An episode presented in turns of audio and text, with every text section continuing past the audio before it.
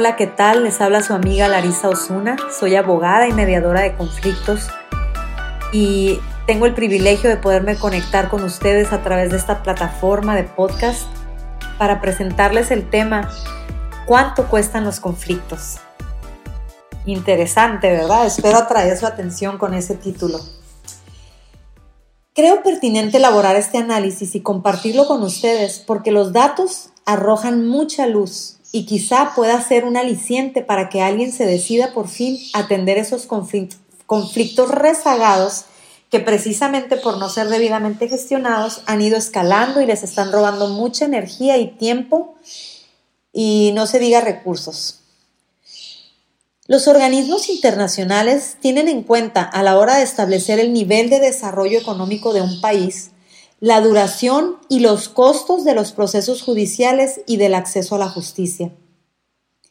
En México, lamentablemente, no contamos con sistemas confiables de medición, pero lo que sí sabemos es que nuestro país se mantiene en tiempos muy por debajo de los estándares internacionales ya que la justicia se percibe lejana, retrasada y en ocasiones inaccesible.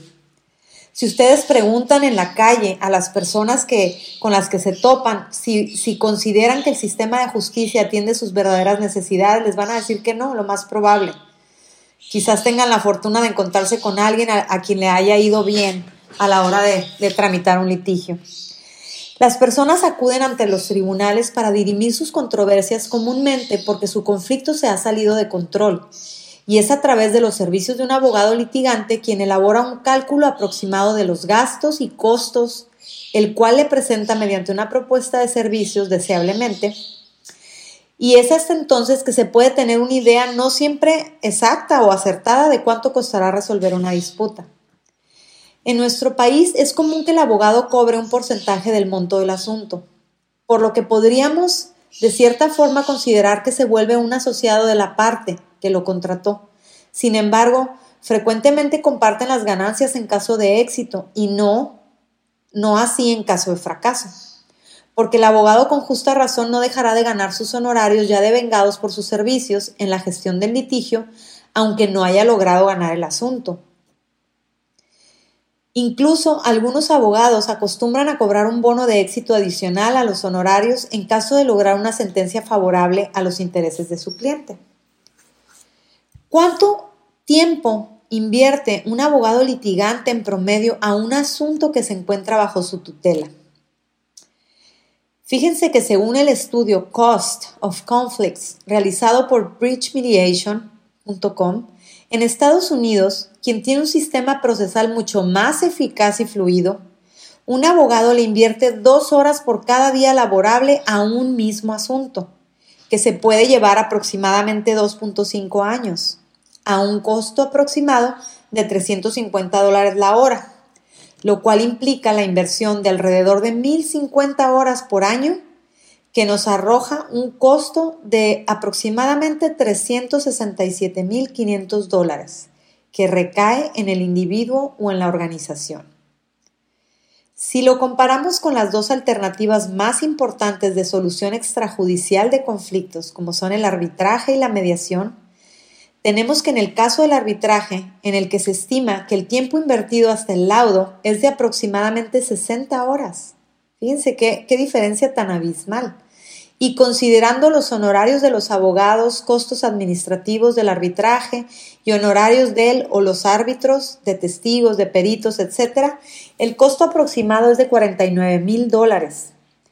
Esto según fuentes de organizaciones dedicadas al arbitraje en Estados Unidos de conformidad con el artículo referido anteriormente. Si se fijan, eh, el, costo de un litigio aproximado es de 367.500, el de un arbitraje 49.000 dólares. Fíjense la diferencia, más de 300.000 dólares de diferencia en el costo. Y por último, y aquí se me llena la boca de decirles, porque este es mi tema y, en lo que me dedico, a, lo que he dedicado mi profesión, ¿verdad? En el caso de la mediación, a la que en un asunto se le invierten aproximadamente ocho horas de proceso, ocho horas de proceso más dos horas de tiempo administrativo, en total aproximadamente 10 horas, El costo total de una mediación ronda los 7.100 dólares. Estamos hablando de cifras de Estados Unidos, quien nos lleva enorme ventaja en cuanto a la utilización de los mecanismos alternos de solución de conflictos o ADRs por sus siglas en inglés. Estamos hablando de diferencias abismales entre la mediación, el arbitraje y el litigio. Aunque en México los costos no llegan a ser iguales, sí corresponden las diferencias en proporción a lo que menciona esta información que les estoy presentando.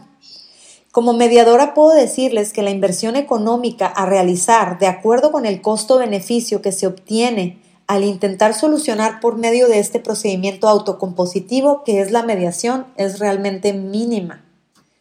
Esto aún sin considerar en este análisis la improductividad que se propicia en un ambiente donde hay conflicto, situaciones de salud física y emocional que lo acompañan, ausentismo laboral, la escalada del conflicto y los daños colaterales que se producen por la atención inadecuada de un conflicto. Otros estudios disponibles arrojan que un gerente debe invertir entre el 40 y 50% de su tiempo a solucionar conflictos dentro de la empresa debido a la falta de capacitación y preparación para gestionarlos y al nulo sistema de su manejo en las organizaciones. Imagínense, el tiempo, el 40 o el 50%, entre el 40 y 50 de un, del tiempo de un gerente tiene que ser dedicado a solucionar conflictos sin la debida capacitación y preparación. Qué desperdicio de tiempo, qué improductivo se hace una jornada laboral cuando una persona tiene que dedicar tanto tiempo y distraer de otras cuestiones más importantes para poder atender conflictos que se generan en, el, en la organización. ¿Y qué decir de la gestión de los conflictos en tiempos de pandemia? Ni para qué les digo, como lo son los actuales, en los que el sistema judicial simplemente cerró durante meses sus puertas y dejó de atender a decenas de miles de asuntos que los ciudadanos necesitaban plantearles esto todavía no se cuantifica. No tenemos una cifra que nos pueda decir cuánto tiempo y dinero se perdió durante la pandemia por la falta de atención eh, que los tribunales se vieron impedidos a dar. Por todo esto y muchos otros enormes beneficios, yo los exhorto, prueben la mediación.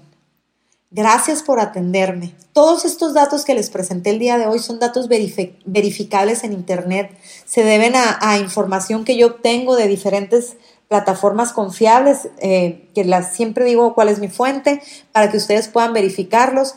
Y es muy fácil, es muy fácil verificar esta información y, de veras me encantaría que, lo hicieran porque se van a, se van a convencer de la eficiencia de la utilización de los mecanismos alternos, como lo es la mediación. Muchas, muchas gracias. Nos vemos próximamente. Servidora, me despido. Larisa Osuna, su amiga mediadora. Muchas gracias. Hasta la próxima.